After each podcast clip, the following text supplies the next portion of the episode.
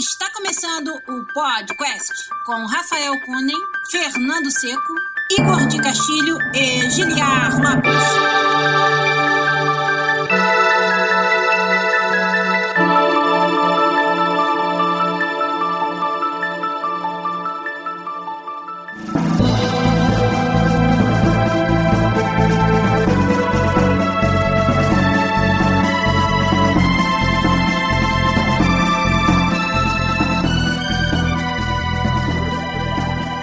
Quest na área, galera!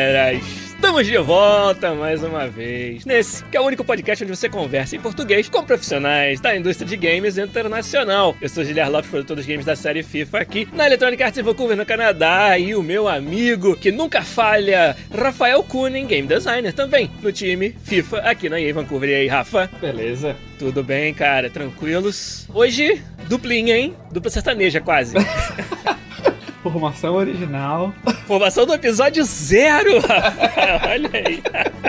A galera já tá ali, ó, levando a discussão do biscoito da bolacha pra frente, ó. O Rafa, o Rafa falou lá que era bolacha e a galera tá apoiando ele, olha só. O Henrique Del Nero já falou lá, Rafael Cunha entende. A gente tá fazendo isso aqui, isso aqui o que que é? A live gravando o episódio 268 do podcast no nosso canal do YouTube, youtube.com barra podcastbr aí com a galera do chat, já estão aí com a gente. O Henrique Del Nero, que eu já citei, o Rafael Santos, o Daniel Campos, o Luiz Fernando que é 5, Robert Matheus, Hugo Blanco, o William Santos, o Matheus Barbosa, o Samuel Bacelar, nosso amigo de longa data, o Luiz Santos, que estava com a gente no Hangout dos patronos de 15 dólares, o Kevin Santos Gomes também, e com certeza tem mais uma galera aí que tá acompanhando a gente. O Rafael Santos, que é o link do episódio zero, e não vamos mandar o link pra ele. Já teve gente que descobriu que achou essa porra aí na internet e tal. É, o episódio zero somos eu e o Rafa gravando em inglês, mal pra caralho. Assim. Primeira vez que a gente fez qualquer tipo de gravação, assim. Foi quando a gente decidiu, não, não dá, tem que ser em português mesmo. É, melhor piloto é o piloto que você toma decisões estratégicas, né? Então, foi isso. Cara, hoje tá difícil da gente achar assunto principal, assim, então a gente vai contar muito com vocês. Vamos falar um pouco do que a gente tem feito, do que a gente tem passado por aí, mas contar bastante com a galera do chat para ajudar a gente a fazer um episódio 268 do podcast. Então vamos começar agora, vamos lá.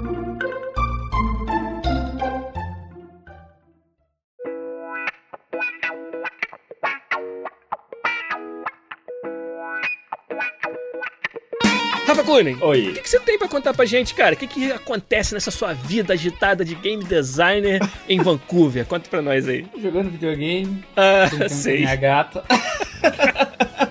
tá na reta final pro nosso próximo release. A gente lançou um beta, essa última versão do, do FIFA Mobile, né? Do, dessa nossa nova temporada. E o pessoal tá curtindo bastante. Ficou limitado, acho que foi pra mil pessoas, acho que a gente limitou só. O feedback tá sendo bem bom, assim. É uma nova engine de gameplay, uma nova geração, né? Então o gameplay tá infinitamente melhor. Um salto de geração, assim, pra gente. Tá bem legal. A recepção tá sendo bem positiva. Esse beta, é claro que o conteúdo que o pessoal tem acesso é bem limitado, assim, né? Claro. Mas o jogo mesmo, assim, o update vai sair. Não sei se já tem lá pro lançamento, então não vou falar. Eu acredito que tem, inclusive eu vou olhar aqui no Twitter da EA, porque eu vi essa semana. É, pode ser que eu O tenha próprio Twitter do mesmo. FIFA Console tá apoiando bastante o FIFA Mobile. Se vocês entrarem lá em arroba EA FIFA Mobile, que é a conta principal do jogo em que o Rafa trabalha, tá dizendo lá, ó, 7 de novembro, o update completo do novo FIFA Mobile. E, e como você estava dizendo, né, é beta. É, para você como designer, qual que é o valor que tem se eu ver a reação das pessoas, a recepção do beta? Principalmente como tem muita coisa nova agora, né? E, e também a própria tecnologia, a própria engine é nova e a gente não tem noção não só de, de quanto o pessoal vai gostar, né? Porque isso a gente tá bem, tá satisfeito, então a gente não iria lançar, né? Claro. Mas o quanto, o quanto isso vai, vai causar impacto de carga, né? O quanto isso vai dar crash que a gente não, não testou, né? Porque a gente tem um número infinito de pessoas testando. Pegar o que, que as pessoas gostam de fazer, o que, que tá acontecendo, se tem, tem algum exploit, se tem esse tipo de coisa. E botar indo para as pessoas testar e elas vão, dar feedback. As pessoas que entraram é porque elas se importam agora. É, a gente abriu para bastante gente, quem conseguiu entrar tá participando, né? A gente monitora Reddit, monitora os fóruns oficiais. E o feedback tá sendo bem legal, assim. É, tanto para confirmar que, pô, que legal que o que a gente achou que daria certo, deu. E também pra, pô, isso aqui que a gente achou que ia dar certo, o pessoal não tá curtindo, sabe? Ainda dá tempo de dar uma mudada e tal. Então, isso é legal, assim. Antes de abrir, né, pra milhões de pessoas que vão jogar, quando o jogo for lançado oficialmente, a gente tá, consegue se preparar melhor pra isso. Legal, cara. Eu acho assim uma até um momento quase que mágico quando você valida decisões e cara, tem coisa que você talvez um ano atrás tava pensando, né? Caramba, essa é a direção que eu quero levar o FIFA Mobile. E aí você vê isso validado pela opinião das pessoas, das primeiras pessoas que estão tendo contato com o jogo. Para mim é um momento meio que mágico assim daquilo que a gente faz. Mas Rafa, eu queria continuar nessa linha, porque eu acho que é um assunto bem interessante para quem é um game designer, que é o seguinte, um beta é uma oportunidade da comunidade nos dar feedback, uhum. dizer o que ela gostou, não gostou, até sugestões de coisas novas, que obviamente o jogo que vai sair dia 7 de novembro, você não vai ter como fazer uma mudança gigantesca. Mas no geral, hoje cada vez mais o, os jogadores têm esse acesso e essa oportunidade de dar feedback para nós e de certa forma guiar de alguma maneira o desenvolvimento do jogo ou pelo menos tentar fazer isso. Eu queria saber de você assim, que é um problema complexo, que é você ter um equilíbrio entre o quanto você faz no seu jogo porque o jogador pediu e o quanto você faz porque o jogador nem sabe que ele quer aquilo, mas é que é a visão do design. Como é que é para você, game designer num game como FIFA Mobile, combinar esses concerns que às vezes são, são contraditórios até? Ai, ai. então a gente, tem, a gente tem uma visão, né? Que começa que baseado em tanto em produtos passados, né? Tanto na experiência dos executivos e dos diretores do que, que tem que ser feito e também o feedback da comunidade. Tem gente que é bem vocal assim no que quer e tem gente que não participa tanto, né? E a gente tem que representar tudo, né? A gente tem que, tem que levar todas as coisas em consideração, né? Tem coisas que, que as pessoas pedem, pedem, mas pô, não é tão simples assim, sabe? Não é, não é só pegar e botar, sabe? às vezes são mudanças fundamentais que não vai dar tempo, que é coisa tipo pro próximo ano se a gente for fazer. Porque o trabalho é tão grande, sabe? Essa engine nova, sabe? A gente tá trabalhando há muito tempo, sabe? Em botar ela no jogo. Não é uma coisa assim, pô, nosso gameplay não, não tá aquela coisa, ah, muda aí, próximo release mês que vem tá bom. Não é assim que funciona. Claro. Tem, tem várias. Tem, e front-end também, cara. Tem várias features que a gente vai, né? Como o jogador interage, menus e tal. Tem coisas que não pode simplesmente mudar de uma hora pra outra, porque o jogador já foi treinado em esperar aquilo. Se a gente mudar, vai gerar só mais confusão. Tudo bem, a pessoa que pediu vai entender, porque ela pediu, sabe? Claro. Mas é, todos os outros milhares de pessoas, ele mudou, o que, que é isso, sabe? Então, Sim. como ensinar, sabe? Como tem coisas que tem que esperar uma release nova, tem coisa que dá pra mudar, assim, um feedback melhor, sabe? Fazer um caminho melhor pra tu passar por coisas mais simples antes, pra conseguir entender as coisas mais complexas. Tem bastante coisa, uma coisa que a gente trabalhou bastante foi, foi facilitar essa iteração. Tem bastante coisa no jogo que a gente pode mudar rapidamente, sabe? Só um designer sentando lá, um pouquinho de apoio de um programador pode mudar e a, aplicar o feedback e iterar nisso, né? É, mas tem coisa que não dá, tem coisa que, que, é, que é complicado e, e tem muito, muitos fatores em jogo, né? Não é só eu quero, mesmo eu sendo um dos designers do jogo, um dos designers seniors do time, não é sobre o que eu quero que o jogo seja, é muito mais do que isso. Claro. Um exemplo que eu posso dar do FIFA, que é até algo que a gente, obviamente, o FIFA console, tanto quanto o FIFA mobile, recebe muito feedback, muita, muita comunicação da nossa comunidade dizendo o que, que eles querem, tudo. Cara, é muito fácil você se perder, né? É muito fácil você entrar num, num loop de só ler e olhar feedback, vai no Reddit, vai no fórum. Quem lê aquilo tudo ali tem uma, às vezes, uma imagem muito particular do que o jogo é, sabe? Se eu for no, no Reddit do FIFA, tem certas partes do jogo que eu vou achar que são uma sucata, sabe? Porque essa é a forma que as pessoas mais vocais se expressam ali. Mas nós, como desenvolvedores dos jogos, essas pessoas são pessoas para quem a gente tá fazendo nossos jogos também. Não é que seja só para elas, mas a, é, a, opinião delas de alguma forma tem que ser ouvida. Então, no nosso time lá, a gente tem muito esse mantra de que o jogador, a gente tem que prestar atenção no que ele diz e, e tentar atender aos anseios dele, mas o jogador ele não é o game designer. Muitas vezes o jogador ele vai expressar o que ele tá sentindo e cabe a nós designers transformar isso em feature de jogo, né? Então, por exemplo, no ano passado, uma das grandes discussões no meio do FIFA, principalmente mais competitivo, é de que as pessoas percebiam como que se não houvesse um skill gap rap grande o suficiente. Ou seja, o cara de mais skill e o cara de menos skill conseguiam competir muito proximamente, né, nesse, nesse alto nível, porque o jogo, na percepção dessas pessoas, não tinha features suficientes para exacerbar o skill gap, fazer com que o cara que é melhor seja muito melhor. E várias das pessoas da comunidade expressaram isso de forma diferente, querendo, ah, não tem skill gap porque a defesa é muito automática, não tem skill gap porque o chute é sempre, a gente sempre acerta. Então, a gente prestou mais atenção e eu acho que o mais útil para nós entender o que tá por trás do que o cara tá falando falando do que simplesmente, ah, vou então consertar a defesa, ah, vou então consertar o chute. Não, não, não. Da onde que o usuário tá partindo para ele ter essa opinião? Ah, o, o, ponto principal é falta skill gap. Então vamos agora, nós designers, sentar e discutir como a gente aumenta o skill gap no FIFA. Pode ser com algumas das sugestões que eles deram, pode ser com features que eles nem imaginam. E aí sai um FIFA 19, por exemplo, com essa habilidade de você fazer a finalização calibrada, né? O timer shot, onde você dá um segundo press do chute para tentar acertar no momento exato onde o cara faz o contato com a bola. E isso é uma feature de skill gap. É de tentar fazer o cara que tem a skill de fazer isso ter uma vantagem sobre o cara que não tem, né? A mesma coisa é uma nova feature agora onde você, com o direcional da direita, você aperta o botão do direcional da direita e move, você tá movendo seu goleiro. Enquanto você tá usando a outra mão para fazer outras coisas. Então, com isso, você pode antecipar que o cara vai dar um chute finesse no canto contrário e mover o goleiro para lá, pra ele ter uma melhor chance de defender. Isso é outra feature que um dos motivadores foi aumentar o skill gap. Ninguém pediu essas features nos fóruns ano passado e no Reddit, porque eles não sabiam pedir. E não é o papel deles pedir, mas é o papel nosso interpretar o que tá por trás dos anseios da comunidade e trazer feature de jogo que faz sentido dentro do, de todas as outras variáveis que a gente que a gente considera quando a gente tá fazendo design do jogo. Isso para mim é um dos desafios. Você sente também que é uma das coisas mais difíceis do que a gente faz? Certeza. É, é identificar qual é o problema, né? Qual é o problema que a gente Exato. tá tentando resolver, né? Ao invés de. que é muito fácil, tipo, dar uma solução, sabe? Tu pensa nisso e vai, vamos fazer assim. Então, mas qual é o problema que a gente tá tentando resolver fazendo isso? Acontece bastante de tu fazer isso dessa forma, vai causar outro problema, sabe? Tanto de entendimento quanto de conflito com uma outra feature. Então, qual é o problema? Vamos, vamos começar daí. Qual é o problema que a, que a comunidade está tendo? Qual é o problema que os jogadores estão tendo? Que os nossos testers internos estão tendo? Testers externos? Ou o próprio povo no, no Reddit, sabe? Twitter que, que, que, vem reclamar. Qual é o problema que eles estão tendo? Daí a gente vai pegar e sentar. Como que a gente resolve? Tendo esse conhecimento que a gente tem do jogo, de como o jogo funciona, de experiências passadas, de tudo, como que a gente vai resolver isso? Pra começar, é um problema? Exato. a gente tem que definir isso também, porque depende do jogo que a gente quer que ele seja, isso pode ser que não seja um problema também, sabe? Pode ser que não. Ah, sei lá, vou inventar uma coisa aqui. Feeling do chute é ruim, por exemplo. Uhum. Sabe? É, não é igual ao do concorrente. Mas a gente não quer que seja, a gente quer que seja dessa forma porque é a forma mais autêntica de ser futebol. Não importa se não se parece na tela que é, que é aquilo mesmo, sabe? O objetivo do jogo, a missão do jogo é ser o jogo mais autêntico possível de futebol, sabe? Se essa solução vai contra isso, não é a solução que a gente quer, sabe? O que não quer dizer que você não possa resolver o mesmo problema com outra solução, mas você tem que saber exatamente. que problema é. Qual, qual, é o problema?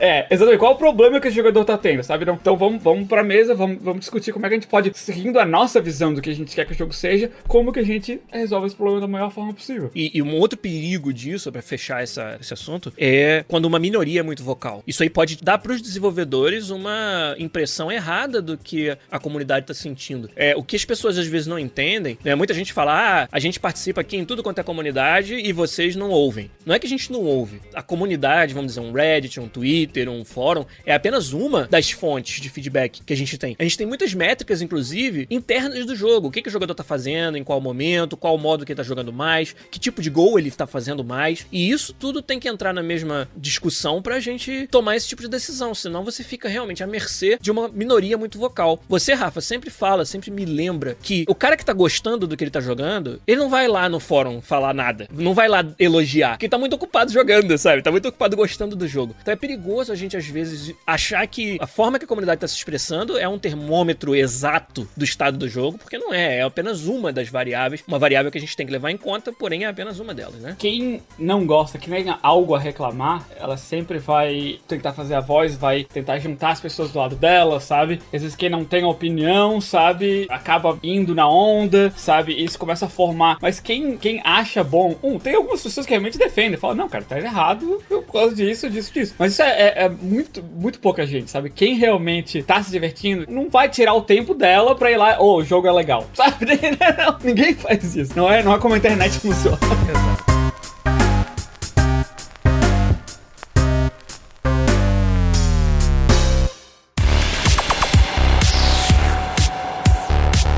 Já tem várias perguntas legais aqui. Eu botei o título do nosso live. Tragam suas perguntas sobre game design e a galera tá fazendo como prometido. Então, vamos pegar algumas aqui pra gente até ter mais assuntos para falar. O próprio Felipe Fernandes, que acabou de nos dar 5 reais aí no Superchat, ele falou o seguinte: ele investiu uma grana em PC para entrar no mercado de trabalho, mas agora tá decidindo, na opinião dele, dar um passo atrás. Eu até discutiria que não é um passo para trás isso, mas ele vai desenvolver, ao invés de jogos para PC, um jogo para celular. Ele quer saber se é uma boa forma de entrar no mercado, Rafa. Cara, não é, acho não é é assim que tu tem que pensar, sabe? Porque o mercado de mobile é tão competitivo, mas tão competitivo que vai, vai na mesmo até pior pra ti, sabe? Pra até entrar. Esse negócio que tu quer é ganhar experiência, sabe? O que, que tu quer pra ti? Entrar na indústria, né? Se tu quer o que? ganhar experiência, ganha experiência naquilo que tu realmente quer fazer. Se fazer jogo de celular não é o que tu quer fazer, não investe tempo nisso. Vai na direção que tu quer, sabe? Pega, a gente já falou várias vezes aqui, eu não sei o que, que tu quer, né? Se é fazer jogo de console, se é fazer jogo de PC, se realmente é fazer jogo de celular. Que parte de fazer um jogo? É, É, que parte de fazer um jogo, sabe? Mas investe naquilo que tu quer fazer, sabe? Mesmo que seja passos pequenos, dá esses passos pequenos, sabe? Já falou várias vezes de Unity, Unreal, engines até um pouquinho menores, RPG Maker, seja, seja lá o que for, Game Maker, tem mecanismos para fazer esse tipo de jogo, sabe? Se for pra investir, né? Quando tu falou que tu investiu no computador, por exemplo, se tu não for artista, não sei o que tu faz, mas tem assets que tu pode comprar online, sabe? Pra te ajudar a fazer o teu jogo, sabe? Tem a nossa própria comunidade pra tu fazer parceria com gente que quiser te ajudar a fazer uma game jam, sabe? É, mas eu acho importante dar passo na direção do que tu quer fazer, sabe? Eu acho bem importante, assim. Esses mercados mudam tanto, né? Que tu vai, pra tu acompanhar o mercado mobile, tu tem que ficar focando, focando no mercado mobile pra sequer ser competitivo, pra sequer aparecer um pouquinho, sabe? Daí esse todo esforço, claro que não é um esforço inútil, mas é um esforço para aquela área. Qualquer esforço que tu não tá fazendo para a área que tu quer fazer é tempo perdido, praticamente. Claro que algumas coisas se carregam, né? Algumas experiências vai se levar, vai te tornar um desenvolvedor de jogos melhor, é claro que vai. Mas eu, eu te aconselho mesmo a tu focar naquilo que tu quer. Pega um Unreal, pega um Unity, se é isso que tu quer fazer, começa a aprender, uh, né? Se tu quer programar, sabe? Faz um curso de ciência da computação, engenharia da computação, sabe? Tem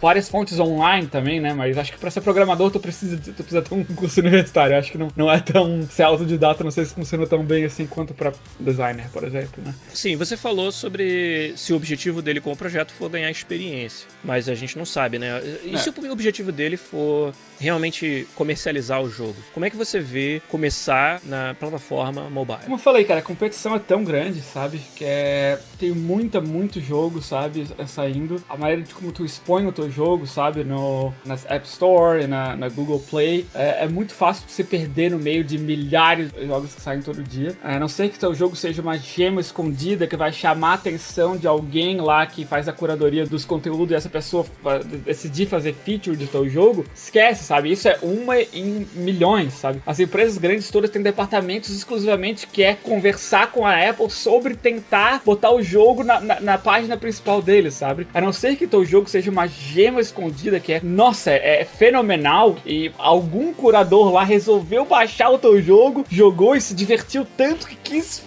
da feature, tu não tem chance alguma. É, é, essa é a verdade nua, crua e brutal, sabe? Então eu acho que se é pra tu fazer um jogo sozinho e comercializar, tem várias maneiras de fazer, sabe? Mobile é uma delas. Publicar o teu jogo no Steam é uma delas, um jogo de computador. Problemas sabe? parecidos, inclusive, do. do... exatamente, com problemas parecidos, sabe? É muito difícil tu fazer um. Não tô dizendo que é impossível, não tô falando pra tu desistir, mas é muito difícil tu fazer e publicar um jogo sozinho. Eu, eu aconselho mais, mas essa é a minha opinião, de tu adquirir as skills, adquirir as habilidades, conhecimentos de tu poder ajudar um time a publicar um jogo. Seja trabalhar para uma empresa, seja tu juntar com um grupo de amigos e fazer um jogo independente de vocês, seja o que for, sabe? Foca essas habilidades no que tu quer, no que quer fazer. Eu acho que no longo prazo vai ser muito melhor pra ti. Ó, oh, o Luiz Santos, que trabalha numa publisher, falou lá: chama uma publisher,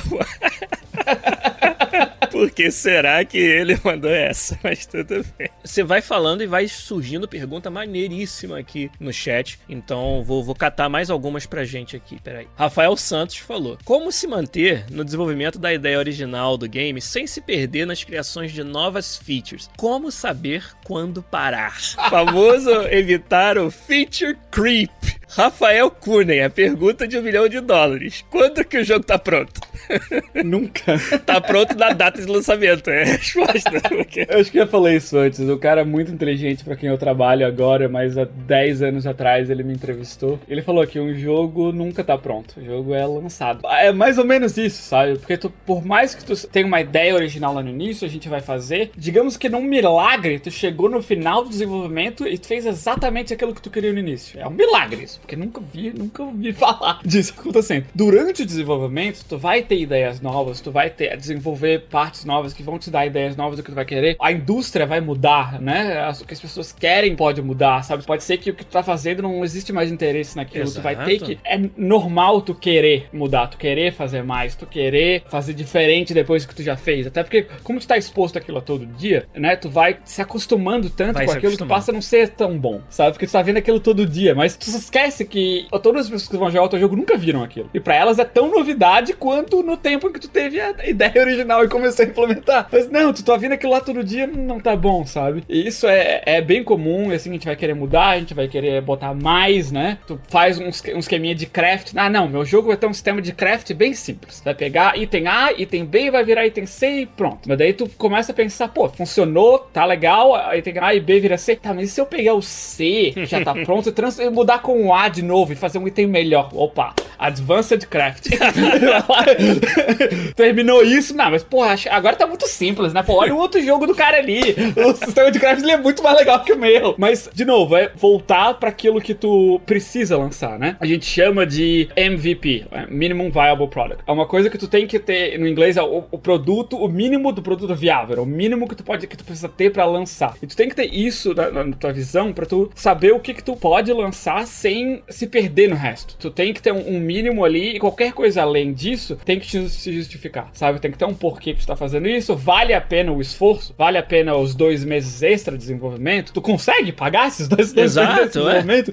É. sabe? Esse é o tipo de coisa, né? Que claro que quando a gente tá fazendo um jogo aqui, né, que vê, pô, como é que aí conseguiu lançar o jogo com isso aqui, sabe? Com esse bug. Às vezes a gente não a gente sabe que esse bug existe. Mas a gente não resolveu esse bug porque tinha 30 outros bugs que te impediam de jogar o jogo, sabe? Então a gente tem que priorizar essas coisas. E feature é a mesma coisa, sabe? Feature tem ainda um nível de importância menor do que bugs que te impedem de jogar porque o jogo. Porque um jogo, igual você falou, a ideia do mínimo produto viável. Um jogo ele funciona sem crafting. Sem crafting, o jogo funciona. ah, eu quero que tenha craft, beleza. Mas se não tiver, o jogo funciona. Então isso sempre vai ter uma prioridade menor do que um bug que você não passa da tela de loading. Porque com esse bug, o jogo não funciona. Exato. É, é, eu tô dando um exemplo extremo. É claro que você não vai cortar uma feature integral da parada inteira porque você não tem tempo e precisa consertar um bug, entendeu? Uhum. Mas, mas é essa é a ideia. O seu produto mínimo viável, se o crafting não faz parte dele, ele sempre vai estar tá na segunda prioridade. Mas por isso que eu acho tão importante, Rafa, a gente trabalhar com outras pessoas em torno da gente que estejam puxando para esse lado, puxando pro lado do priorizar o lançamento, puxando pro lado de finalizar os projetos. Por isso que a gente fala sempre, cara, é tão importante você passar pelo processo de finalizar um jogo, lançar um jogo, mesmo que você não tenha sucesso, para você experimentar tudo isso que a gente tá falando, sabe? É um aprendizado gigantesco você ter uma data a qual você tem que cumprir. Isso daí já é um motivador de várias decisões que vão só te preparar bem pra caralho pra você ser um profissional dessa área no futuro. A gente toma esse tipo de decisão e decisões assim difíceis. Semanalmente tem uma decisão dessa. tipo, caraca, eu tinha essa visão foda pra caralho de como o jogo ia ser. Ela não vai poder mais ser feita no seu, na sua completude porque outras restrições de tempo, de prazo, de pessoas. O cara que é o especialista de programar isso teve um filho e tirou paternity leave. entendeu? E o meu jogo não tem aquela feature agora por causa disso, entendeu? Porque o filho da puta não quis usar a camisinha, entendeu? Então, isso acontece, cara. Vamos ver mais perguntas aí, mas essa do Feature Creep é muito, muito real. Tem uma do Hugo Blanco aqui. Manda. Pensando nisso, não podemos dizer que o GDD está fadado a falhar. O que, que, é um GDD? Uh, tu quer dizer que tu criou essa documentação no início e ela não vai ser obedecida até o final? Se é isso que tá perguntando, sim. E é por isso que eu, particularmente, não gosto de Você GDD. não é fã, né? Do, do não. Game Design Document. Você botar é. o jogo, todo o jogo, os features, tudo no papel no dia 1, entendeu? Agora só falta fazer. Beleza, tô pronto. Eu acho que isso existia nos anos 90, até o início do ano, dos anos 2000. Eu acho que o GDD ainda existia. Mas acho que não existe mais. A indústria não trabalha mais assim. Com um GDD no início, que é a Bíblia, né? A Bíblia do jogo, e é isso que vai ser feito. Eu não conheço times que trabalham assim ainda, né? É muito mais. É, o jogo possui uma visão, possui uma série de. É, e, essa, e, essa, visão do jogo ela é quebrada em partes, né? E cada parte, é, é cada times diferentes são responsáveis por essa parte, e eles conversam entre si para quando essas partes se se relacionam, né? Mas o jogo é, é desenvolvido muito mais assim por partes diferentes que vão estar tá sempre mudando durante o jogo. Então não, não cabe um GDD, não cabe um documento. Então eu aconselho quem tá começando não perde nem tempo escrevendo o teu GDD antes. Porque tem uma coisa também que é, que é meio da psicologia, né? Que quando a gente. Não sei se vocês já ouviram falar isso, que quando tu tem uma ideia ou tem alguma coisa e tu começa a falar pra um monte de gente, ou então tu fala, tipo, ah, eu vou começar academia, sabe? Tu vai um dia e não continua, sabe? Porque teu negócio negócio da psicologia que é se tu fala pros outros, tu mostra isso, né? Você faz uma, uma coisa um pouco mais abstrata daquele negócio que tu tá falando, na tua cabeça tu já fez. Na tua cabeça já tá completo, tu não precisa mais realmente fazer aquilo. Então, e um GDD é, acaba sendo isso, sabe? Tu bota todas as tuas ideias no jogo, tu, tu, tu escreve toda aquela 300 páginas e na tua cabeça o jogo já tá pronto, sabe? Porque tu escreveu o, o GDD dele. Isso te motiva menos ainda a querer fazer o jogo, né? Enquanto na verdade tinha que ser o oposto, tinha que ser tu fazendo e mudando e fazendo e mudando. Claro que algumas coisas tu precisa planejar antes, né? Porque senão tu vai perder tempo fazendo uma coisa que não vai funcionar. Então, algumas coisas precisam ser planejadas, precisam ser prototipadas antes, né? Então, eu acho que o documento em si como GDD, se não morreu ainda tem que morrer, porque eu acho que ele é muito mais contraprodutivo e é praticamente inútil, porque ninguém lê ele também, né? Considerando que fez assim ele, ninguém lê um GDD como tu queria que todo mundo soubesse, lesse e sabe de cor. Não existe, sabe? Não é assim que funciona. Então, essa é a minha recomendação, assim, não bota todas as fichas nisso porque não, não vai funcionar. É, eu acho que algum planejamento, igual você falou, tem que ter, mas tem ali, sabe, um ponto ideal de quanto você documenta sem engessar e sem escrever desnecessariamente aquelas coisas, e o quanto você também tem que documentar um mínimo necessário para você poder sequer executar. E o Luiz falou que a publisher leu o GDD. Isso é outro documento, Luiz.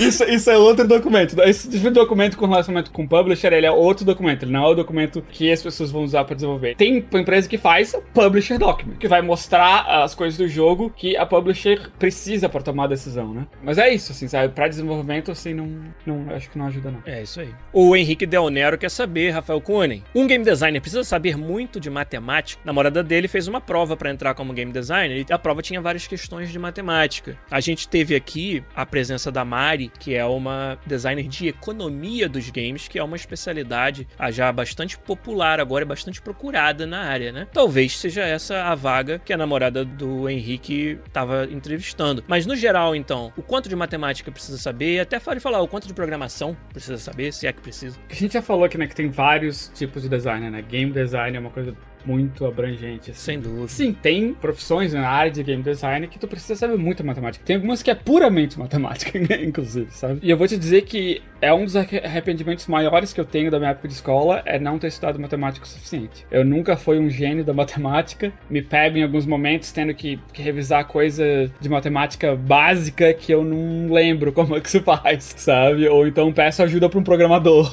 sabe? Saber não vai te fazer mal. É uma coisa que eu me arrependo se eu tivesse pudesse, né? Se eu pudesse falar com o meu eu do colégio, eu ia falar isso pra ele, sabe? Presta mais atenção nas aulas de matemática, estuda, se dedica que vai te ajudar bastante. E ajudaria. Se eu soubesse mais matemática, eu acho que, que eu estaria em posições mais confortáveis hoje em dia. o Adriano Machado, lá em cima, fez uma pergunta legal, Rafa. Difícil, né? O pessoal quer as responder as perguntas de um milhão de dólares, todas elas.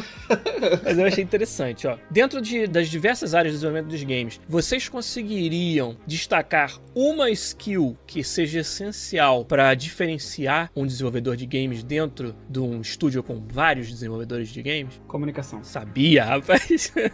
Boa, então. pra mim, é, é a skill essencial, porque não importa o quanto gênio tu seja em determinadas áreas, sabe? Se tu não for bom em comunicar aquilo, em vários níveis. Comunicar com o cara que trabalha do teu lado, sabe o que faz, comunicar a tua ideia, se fazer entender de como tu quer chegar a determinada solução, quanto se comunicar com os jogadores no final. Se comunicar com outros departamentos também, que vão ser responsáveis por comunicar com os jogadores. Comunicar com o jogador através do jogo, cara. Ser Exatamente. didático, fazer um tutorial que é didático, né? Para um game designer, então isso aí é essencial. Eu sempre falo isso, sabe? Sabe, entrevista, né? Entrevista pra Globo. Lembra que a gente tem entrevista pra Globo um tempo atrás? Falei a mesma coisa, sabe? Dessa noção de que. Eu tô falando de game design, né? Não vou falar das disciplinas que eu não conheço. Mas eu mas... acho que se aplica em tudo, vai. De que essa noção de que o game designer é aquele cara que é o, o nerd que joga tudo, no porão de casa, jogando todos os jogos e dissecando eles. Isso tem que morrer, sabe? Porque isso tá bom se tu quer só jogar. Mas se tu quer criar as experiências que outras pessoas vão jogar, tu precisa entender pessoas. Precisa se comunicar com pessoas, saber o que as pessoas querem, se as pessoas gostam, o que é divertido, o que não é, o que faz as pessoas quererem voltar pro jogo, sabe? É trocar ideias sobre o teu jogo, sabe? Quais são as mecânicas que são profundas o suficiente que vai me fazer perguntar para os jogadores como é que eles resolveram aquele problema. Criar esse tipo de dinâmica, sabe? E, e para isso tu precisa entender, entender pessoas, sabe? Tu precisa saber conversar, saber entender e, e em todos os níveis. Acho que comunicação é essencial, sabe? O resto tu aprende. Com prática, trabalhando com pessoas uh, inteligentes também. Mas tu não vai aprender se tu não for um bom comunicador.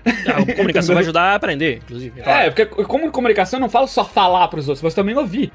Às vezes a gente esquece que são duas, são duas avenidas aí, né? É, duas vias. Comunicação são, são duas vias. Não é só tu falar o cara, pô, eu quero que tu me entenda, porque é assim, não, é também tu ouvir qual é o problema. Qual é a proposta de tua solução? Pô, eu entendo o teu lado, sabe? E eu vou tentar entender o teu lado antes de, de querer vomitar o meu lado pra tu pra te forçar a entender, sabe? Uma coisa que, que eu também já falei antes do podcast, que é quando alguém tem uma opinião de cara que eu não, concordo, eu tento presumir que a pessoa tá certa, sabe? Vou tentar eu achar esse argumento de por que, que a pessoa não tá certa, sabe? Isso também é, é comunicação, sabe? É de, de, entender, responder, Empatizar. saber dialogar, é, simpatizar com a pessoa, por que, que ela acha isso, sabe? Pra mim é, é esse o mais importante, cara. Você falou bastante de algo que é muito presente quando você é um game designer, mas aonde eu acho que isso se aplica em todas as áreas é que essa comunicação ela não é só para você fazer um jogo melhor, mas é para você fazer um jogo de forma melhor, de forma mais eficiente, você conseguir aprovar ideias, exceto se você faz o jogo sozinho ou na sua própria empresa com um time muito pequeno, exceto esse caso, todos os outros você vai precisar convencer pessoas de que aquilo que você está propondo faz sentido. Quanto tempo a gente gasta, né, Rafa, desenvolvendo coisas que não são nem para o jogador, mas para os nossos peers entenderem o que a gente quer e, e, comunicar isso de uma forma que as pessoas vão entender por que você está fazendo aquela ideia, por que aquela feature é importante para o jogo, é o que vai ajudar você a ter a decisão tomada lá na frente que te agrade, que seja de acordo com o que você queria. É, vou dar um exemplo, assim, sem falar específicos das features, mas todo mundo sabe que o FIFA é um jogo gigantesco feito por uma quantidade muito grande de pessoas. Então, agora a gente tá na época de prototipagem de coisas pro FIFA 20, né? Para novo, novo ciclo do jogo. E a gente tava discutindo um protótipo essa semana com alguns dos outros produtores e tal. E aí eu falei pro rapaz: "Ah, não, isso aí eu posso fazer em tantos dias". E aí eu vou submeter pro jogo, né, pro FIFA 20 que tá começando agora para todo mundo poder ver e a gente ver se todo mundo curte. Aí o cara: "Não, não faça isso". Eu: "Não, por quê?". "Não,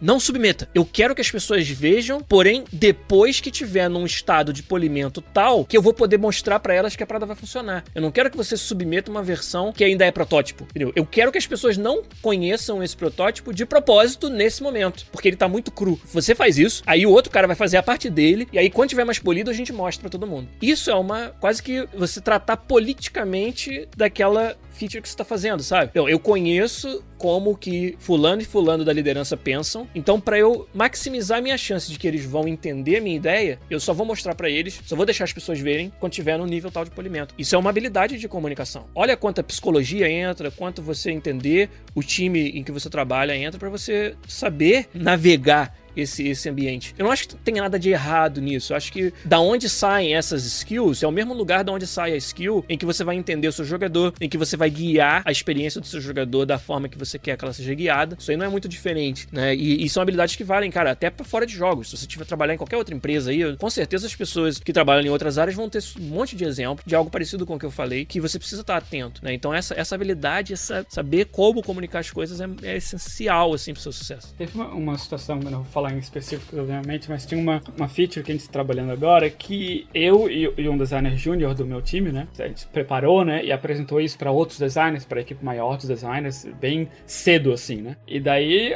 teve algumas discussões e tal, e a discussão que veio foi que, que não, que a gente não vai tomar essa direção, a gente vai na outra. Daí esse, o cara júnior veio na minha direção, assim, depois, né? E falou, pô, cara, tô frustrado, porque eu realmente acho que aquilo é melhor que a gente fazer, a gente tá simplesmente abandonando. Eu falei, não, não é isso que tá acontecendo. O que acontecer é, a gente vai voltar pra mesa, eu e tu, a gente vai trabalhar no porquê que a gente acha. No argumento. No, no, no argumento, a gente vai mostrar do porquê que a gente acha que a nossa visão é certa e a outra, ela, ela é muito simplista e não, não faz o que a gente quer que ela faça. Tem só ó, até uma determinada distância que a gente consegue só com palavras, Sim. sabe? Que eu acho A e tu acha B e pronto, sabe? Pra tu fazer com que as pessoas ou elas entendam do ponto de vista do A, ou às vezes até achar um C, sabe? Tu precisa ir além da discussão por palavras. Tu precisa mostrar um ponto, precisa mostrar um protótipo, alguma coisa visual, sabe? Uma projeção. Isso também é comunicação. Como tu mostra o teu ponto de vista, sabe? E daí o cara falou pra mim depois, pô, é, faz sentido. Daí pegou, voltou todo feliz. Tô todo feliz, foi engraçado. o Rafa é o cara que o, o designer júnior vem conversar todo, todo chateado, cabisbaixo, e sai de lá subiando.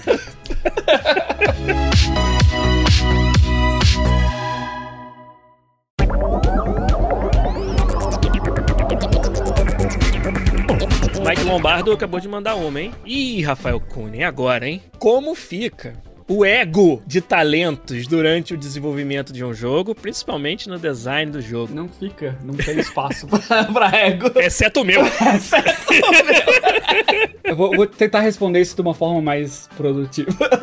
Vai, a resposta simples é não, não, né? Não tem espaço pra isso. Mas eu acho que tu precisa saber entender de que é um trabalho em equipe, sabe? A não ser que tu, se tu tá fazendo o teu jogo sozinho, daí sim, o jogo é o teu ego. Ela é o teu ego feito em forma jogável, querendo ou não. Mas quando o jogo tem a participação de várias pessoas, tu precisa adicionar, né, o ego dessas, dessas pessoas nele, né? E, e, quando conflita, isso é que tá um problema, né? É quando tem um conflito de egos, né? De que eu acho que tu tá querendo botar mais da tua participação do que esse jogo pede, ou uma coisa que conflita com, com, que, o, com que o jogo é de verdade, simplesmente pelo fato de que tu quer, isso é que é o problema. Porque tu, tu tá ali por causa da tua experiência, né? Isso, que não é parte do teu ego. O que vai de ti é tu saber colocar essas coisas de uma forma que contribua e não que seja lá só porque é teu. Que é bem simples, né? A gente achar, é bem natural, na verdade, a gente achar que porque a gente faz é bom. Às vezes uma outra pessoa fala, daí tu fala a mesma coisa e acha que a ideia é tua, porque tu não, tu não se, se, ligou conscientemente de que o cara falou aquilo, né? Tu, o cara falou, tu absorveu, tu processou. Ah, é, é isso. Mas o cara, o outro cara acabou de falar isso, talvez numa reunião passada, talvez ali mesmo, sabe? Isso acontece bastante. Sim. Porque a gente tem essa, essa, essa tendência natural de, de botar o que, é, o que é nosso e aceitar mais, né? A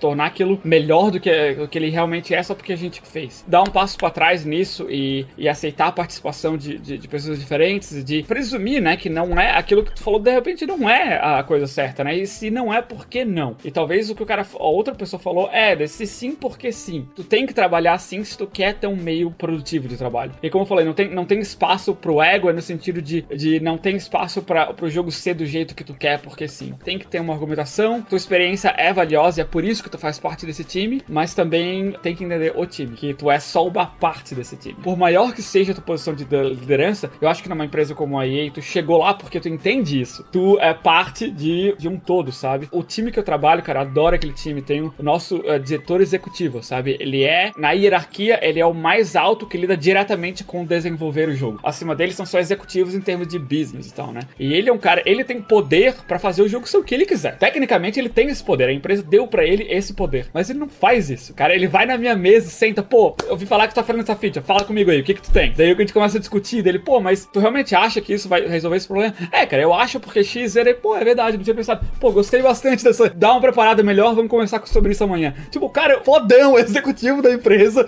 sabe? Trabalha isso E ele tá lá por causa disso, sabe? Não, não existe ego, sabe? Não existe. É, ele, ele pode, então ele faz. Sim, se ele quisesse, ele poderia dizer que agora não é mais um jogo de futebol.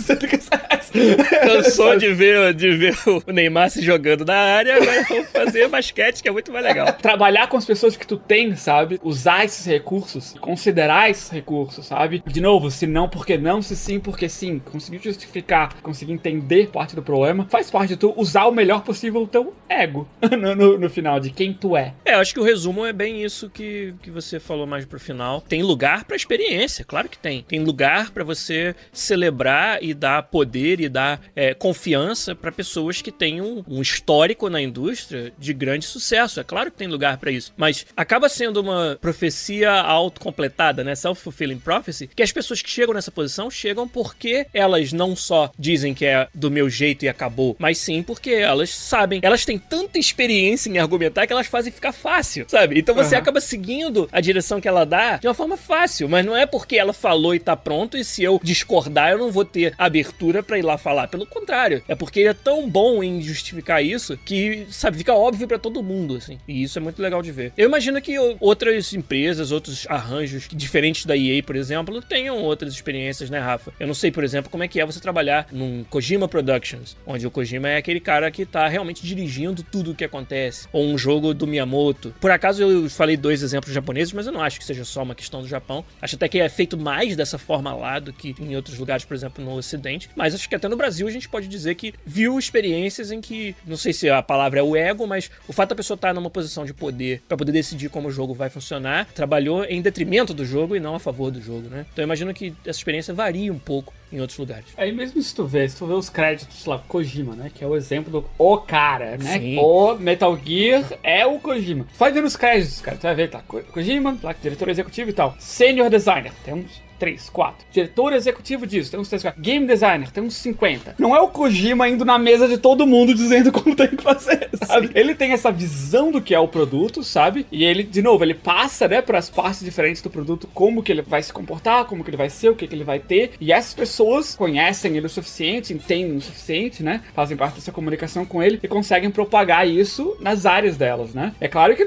tu sempre, ainda mais num jogo que é, é dirigido por um cara no topo, né? As coisas vão voltar pra ele, ele vai dar o feedback e ele vai voltar, sabe? Porque ele no final é responsável por aquilo, que é o cara que vai assinar, né? Com o nome dele, literalmente Literalmente, nesse caso. o né? jogo no final, ele vai ser o primeiro a dizer, ele diz em entrevistas, cara, que ele agradece o time dele. É, é muito mais complexo do que isso? Tem muito mais gente nessas engrenagens fazendo essas coisas acontecerem. Olha o tamanho do jogo, cara. Começa por aí, não tem como uma pessoa só fazer. Exatamente. Ó, eu quero pegar mais uma aqui do Felipe Fernandes, porque eu acho importante até uma questão de desmistificar coisas, né? Ele fala: "Pra quem é um dev solitário, qual a melhor forma de atrair atenção e se é possível conseguir o sucesso?" Como você tá falando em ser possível e tudo, vou te falar, cara, é bem sincero assim. Você quer maximizar a tua chance de viver disso e de ter um sucesso nisso, tem que deixar de ser solitário. Tem que procurar game jams, procurar comunidades e se juntar com outras pessoas e complementar tua, tuas habilidades. Como eu falei, se você quiser maximizar a tua chance, existe a possibilidade de você ser um profissional dessa área e completamente sozinho e ser meio que o cara que faz tudo. Existe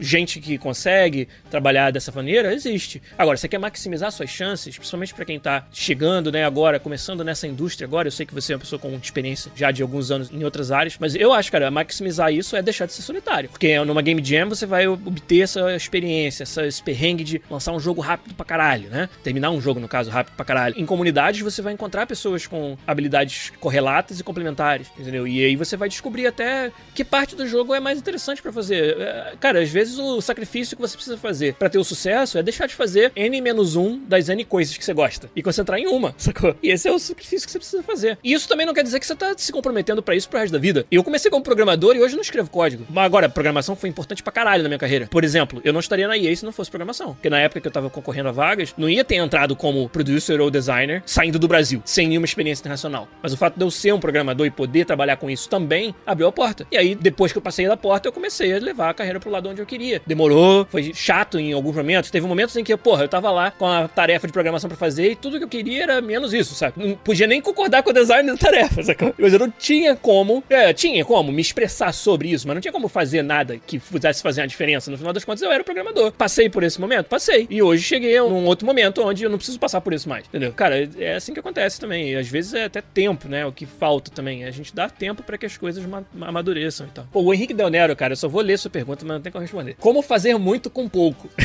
como propiciar uma incrível experiência com apenas A e B e não o alfabeto todo? Cara, se souber, manda aí por DM, porque a gente vai fazer dinheiro, hein?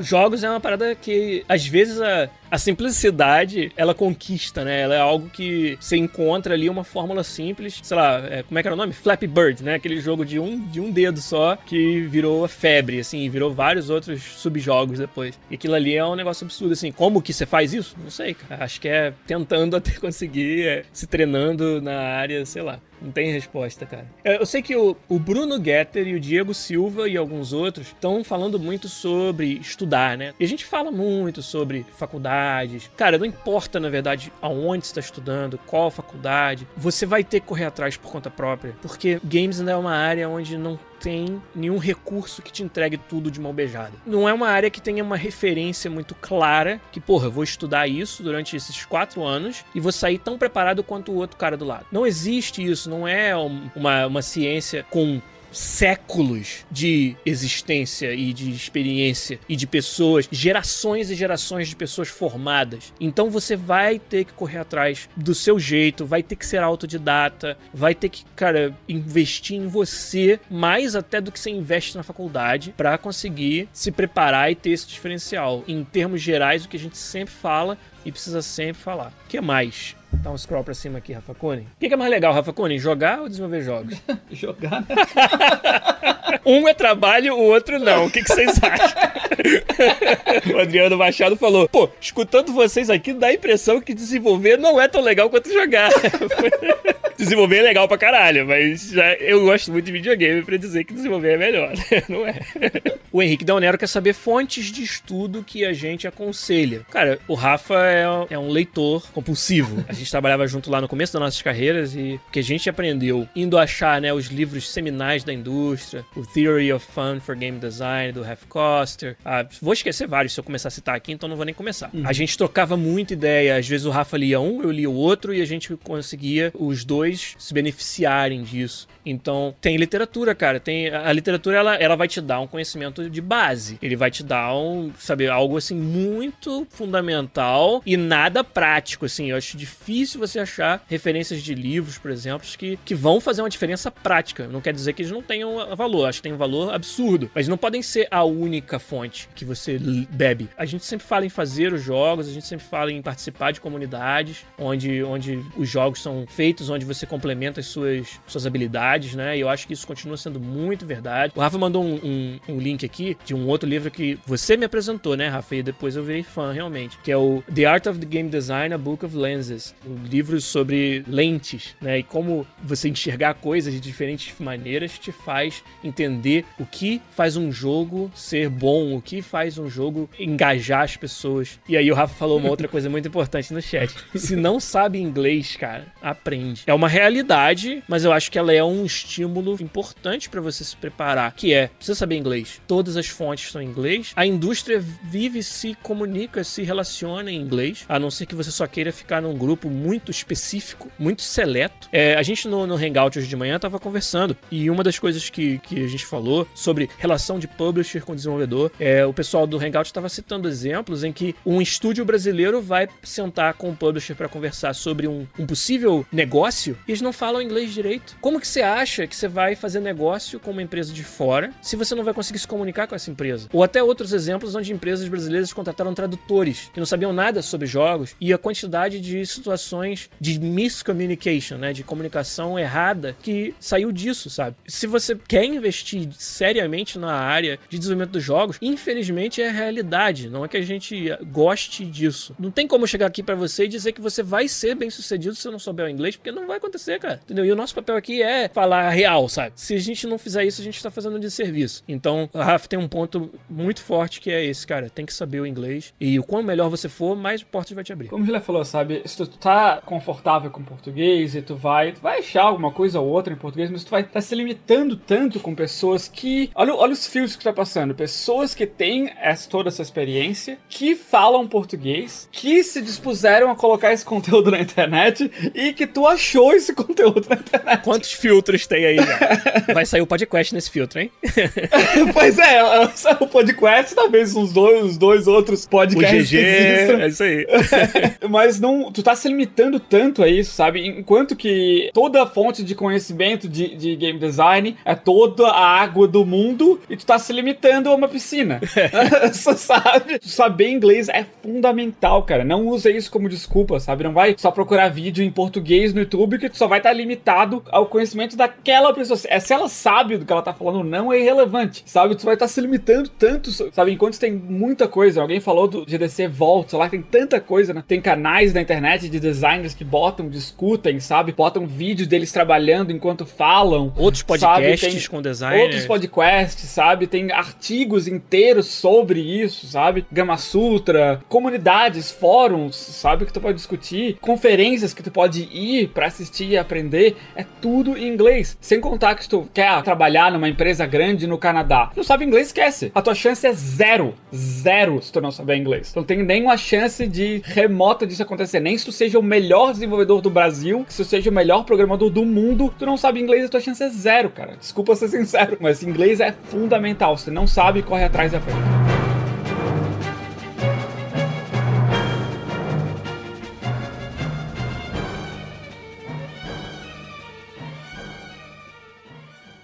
Pod Quiz.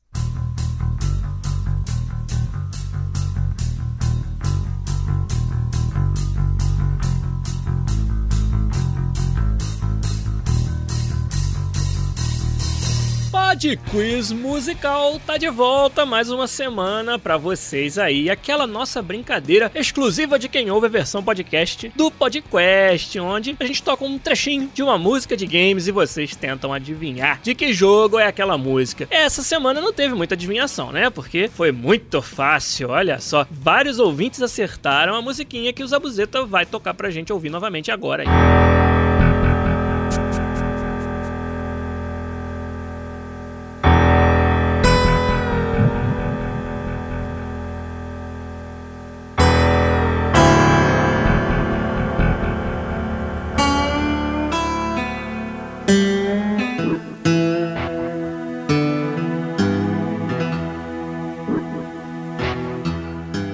Isso aí, claro, é o clássico dos Adventure Games, Full Throttle, que foi refeito recentemente, teve aí um remake, um remaster, que foi lançado no ano passado, eu acho. E o primeiro de todos, o amante dos jogos de Adventure, Fernando Santos, ele que também é amante de podcast musical, tá sempre acertando aqui. Primeiro, mandou lá Full Throttle. Além dele, o Rafael Henrique Ferreira, figurinha fácil também, o Rafael Correia, nosso ouvinte de longa data, o Breno, o Rodrigo Cavalcante, o Eduardo Prox, o Gabriel Guimarães e o Henrique Oelze. Todos esses acertaram Full Throttle no Podquiz musical da semana passada. Então agora essa semana eu vou dificultar um pouco mais, vocês vão ver aí que pela qualidade do áudio dessa música já dá para ter uma ideia de que época, de que geração dos videogames é a musiquinha que o Zabuzeta vai tocar agora pra gente.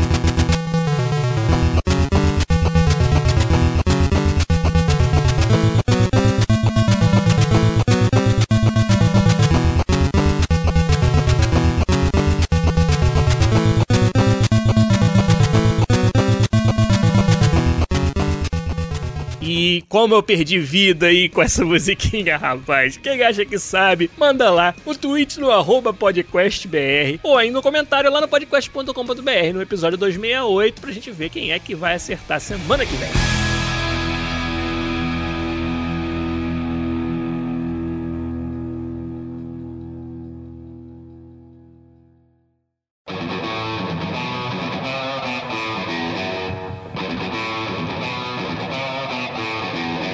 Pessoal, obrigado. Acho que foi fundamental para a gente poder ter assunto para falar aqui. Foram várias perguntas importantes, interessantes, que acho que muita gente precisava ouvir a resposta, queria saber. A gente vai fazer mais episódios dessa maneira, com certeza. Mas por hoje, a gente vai ficando por aqui. Rafael Kunen, obrigado, cara. Domingão com sol. E Rafael Kunen faz o que nesse caso? Uh, e agora?